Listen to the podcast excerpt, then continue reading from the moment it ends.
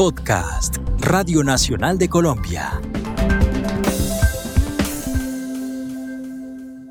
Si tú crees que estás siendo víctima de cualquier tipo de violencia de género, recuerda que existen lugares como la Secretaría de la Mujer o la Línea Púrpura a donde puedes acudir por ayuda o acompañamiento.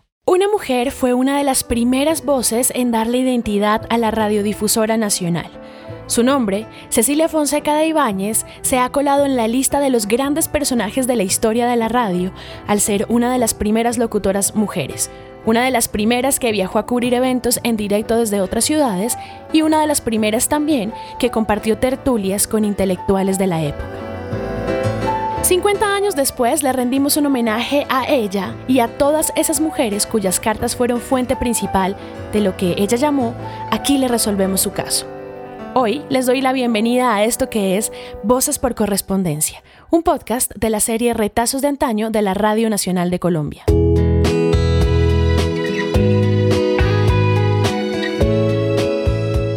Cecilia Fonseca de Ibáñez trabajó toda su vida en la radio. Dedicó sus años profesionales a escribir libretos, hacer locuciones, programaciones e incluso se atrevió a participar en la producción de radioteatro y radionovelas. Pero lo que más la distinguió definitivamente fue el tono de su voz, que durante mucho tiempo le dio identidad a la Radiodifusora Nacional de Colombia. La voz de Cecilia se escondió entre las notas de Beethoven, pero también disfrutaba y bailaba los tonos y sones de Lucho Bermúdez. Era una mujer amante de la cultura y la música en todas sus representaciones. En aquellos años 70, además, tiempos en los que la radio llegaba a rincones inhóspitos a los que nada más llegaba, su voz se consolidó como una compañía, sobre todo de mujeres que encontraron en ella una amiga lejana que les hablaba de sus problemas de vida. Cecilia, en su programa de radio Aquí le resolvemos su caso, habló de abandono, de violencia y de olvido. Y muchas mujeres vieron en ella una posibilidad para escapar de sus crudas realidades. La manera en la que Cecilia Fonseca de Ibáñez se hizo un lugar importante en esa cajita mágica que era y es aún hoy la radio, da cuenta de su personalidad y su fascinación por su trabajo la fijó en la historia de uno de los medios de comunicación más influyentes de todo el mundo. Para conocerla más de cerca, seguimos en este diálogo con Ana María Montaña, comunicadora social y nieta de Doña Cecilia. íbamos, escogíamos los discos. Eh, pues ella, a ella la querían mucho en la Radio Nacional.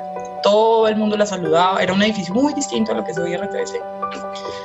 Em, y entrábamos a los, a los estudios y, y, era como, eh, era verla a ella como en lo que más le gusta hacer en la vida, que es, o lo que más le gustaba hacer en la vida, que era grabar seguía el libreto, lo corregía mil veces, tenía una comunicación súper bacana con sus, con sus controles. Entonces para mí eso era como una cosa súper natural, digamos, era, íbamos a la radio y a mí me encantaba. Y la admiraba un montón, me parecía que lo que ella estaba haciendo era, era importante, ella era como una figura súper importante digamos, en la familia, además. Yo creo que el proceso de la radio en Colombia es casi mágico. Imagínese usted un país como este, lleno de montañas, tan quebrado, tan lleno de problemas para la transmisión de la onda herciana, y han logrado ser una de las primeras radios del continente. Y con un gran criterio, sea como sea, un gran criterio, una gran capacidad de información, un trabajo sumamente efectivo y sumamente firme de la gente. Para mí ella fue como, y ha sido siempre como un ejemplo, es, eh, era muy cariñosa, también era súper ruda, a veces hacía unos comentarios que a mí me marcaron forever, o sea, todavía tengo esas frases que ella me decía acá como que retumban de exigencia, ¿no? De calidad, de... Decía, por ejemplo, que la radio tenía que, ser una, tenía que tener una responsabilidad social muy importante, que, no, que cualquiera no podía hacer radio. Y yo creo que eso es cierto. ¿no? Digamos, eh, ahorita estaba viendo en Twitter la discusión con la radio Paila, con la Paila. Ajá, sí. Y yo pensaba, claro, es como otra concepción de, es como, a, mí me parece que es como, em, minimizar el papel que tiene el público, minimizar, minimizar y, y, pensar que son tontos. Sí. Y que a los jóvenes hay que hablarles así, porque así es como ellos hablan y es mentira. ¿no? Entonces eso, eso como que le quita toda la dignidad a, a la radio, que para mí es como uno de los medios más importantes y más... Eh, potentes, ¿no? O sea, el sonido es importantísimo. Aunque la voz de Cecilia Fonseca de Ibáñez tuvo cabida en cientos de espacios culturales, una de las razones por las que más se le recuerda es por haber sido la destinataria de cartas crudas y dolorosas que mujeres de todo el país le escribían buscando un consejo de alivio en su programa de radio Aquí le resolvemos su caso. Para hablar sobre esa capacidad de los medios de comunicación para fijar referencias femeninas y para acompañar las historias de vida, hoy hablamos con Beatriz de la Pava, periodista de la BBC Radio.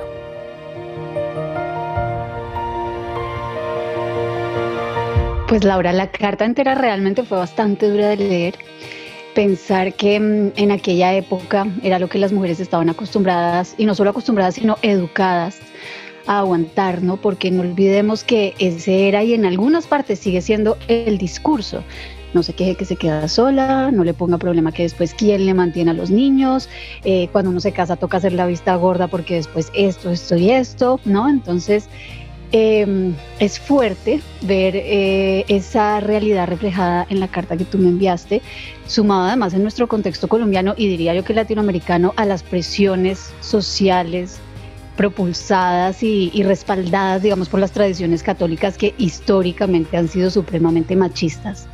Empezando, se me ocurre por, por la figura de Eva, ¿no? Siendo la responsable del pecado original o saliendo de la costilla de un hombre y siguiendo con María relatada como una virgen. Y obviamente sabemos que Colombia es un país tradicionalmente, tradicionalmente católico, hoy, hoy lo sigue siendo. Entonces, eh, hacía la analogía con la Virgen también, porque olvídese que una mujer va a concebir si tiene que ser penetrada, faltaba más, ¿no? Entonces también esa represión sexual, esa timidez ante el placer y la relación con la sexualidad. Duele también pensar, o a mí me dolió pensar que esa realidad, para que para algunas de nosotras es hoy en día un espejismo, porque somos extremadamente privilegiadas, pues para muchas otras sigue siendo una realidad 100% eh, vigente.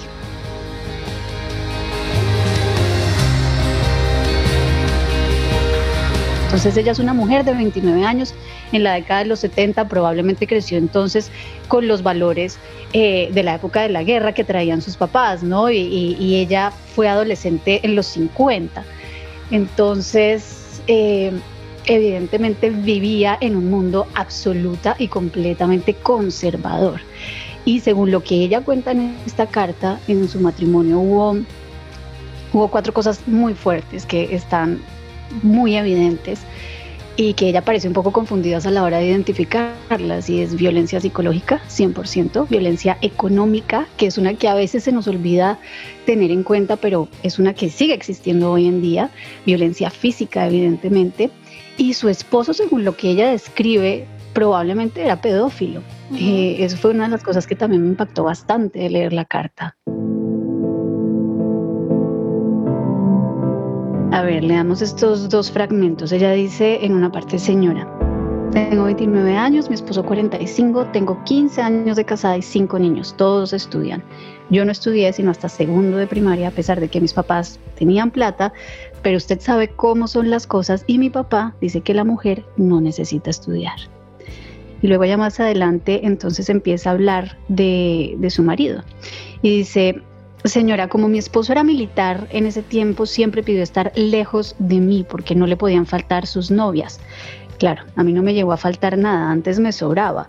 Su desprendimiento fue aumentando hasta que los superiores se dieron cuenta y lo trajeron al lado mío. De allí empezó la mala vida.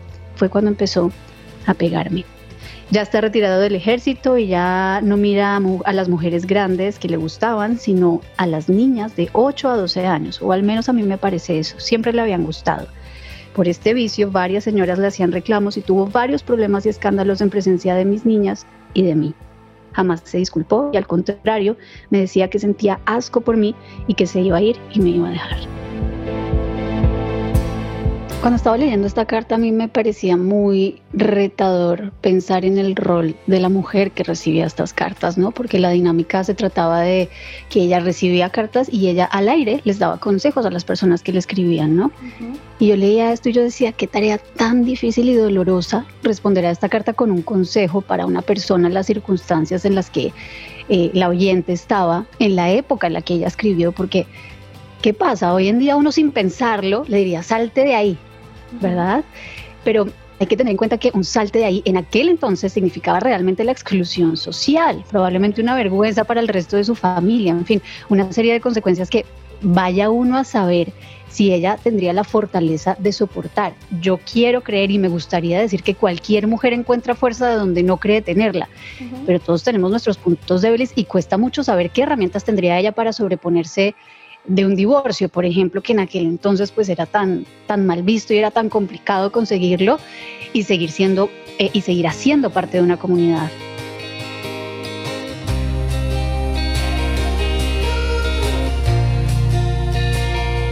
Yo creo que igual cada vez más nosotras vamos encontrando nuestro espacio en el mundo laboral.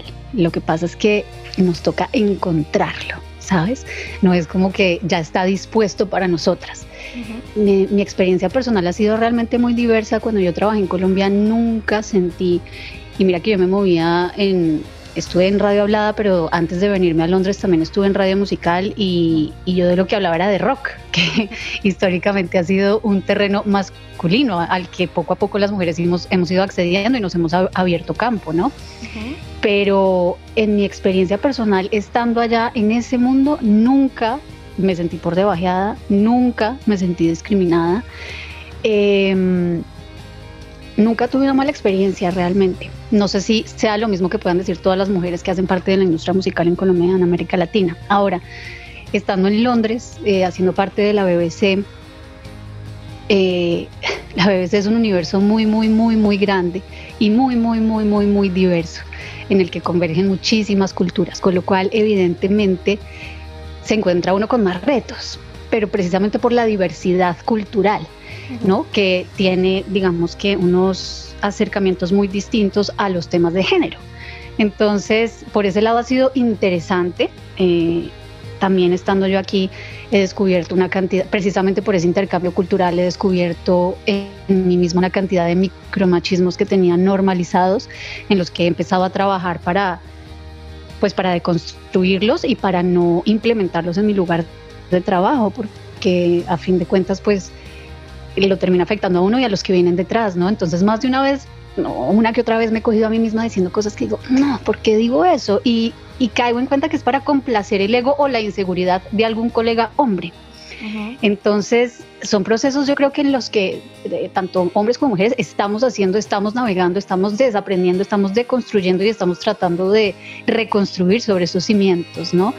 Pero precisamente haciendo The Radical Soundtrack me encontré con, con muchas mujeres que han escrito sobre temas de, de violencia contra la mujer o de la lucha por, lo, por los derechos de las mujeres y distintos procesos por los que hemos atravesado históricamente. Y todas coincidíamos en que debería haber más canciones al respecto. Hay mucha música hoy en día, afortunadamente, que se está haciendo que habla del empoderamiento femenino. Pero creo que mm, a manera de documento histórico, tal vez falta un poquito más, escribir un poquito más sobre cómo está siendo esa lucha, eh, el, dolor que representa para muchas Em, luchar esa guerra, ¿no? Con la radio como herramienta fundamental, Cecilia Fonseca de Ibáñez acompañó a cientos de mujeres en diferentes rincones de Colombia.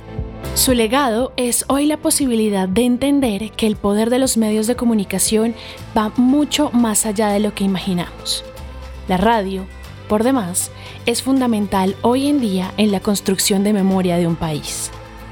Por eso, en Voces por Correspondencia de la Radio Nacional de Colombia, resaltamos el papel de Cecilia Fonseca de Ibáñez como pieza vital de lo que hoy es la radio y recuperamos su historia para la posteridad. Recuerda buscarnos en Instagram como Radio Nacional Co para que conozcas más de esto que es Retazos de Antaño. Conoce algunas de las cartas que recibió Cecilia Fonseca de Ibáñez y que inspiraron este podcast Voces por Correspondencia de la serie Retazos de Antaño en www.radionacional.co.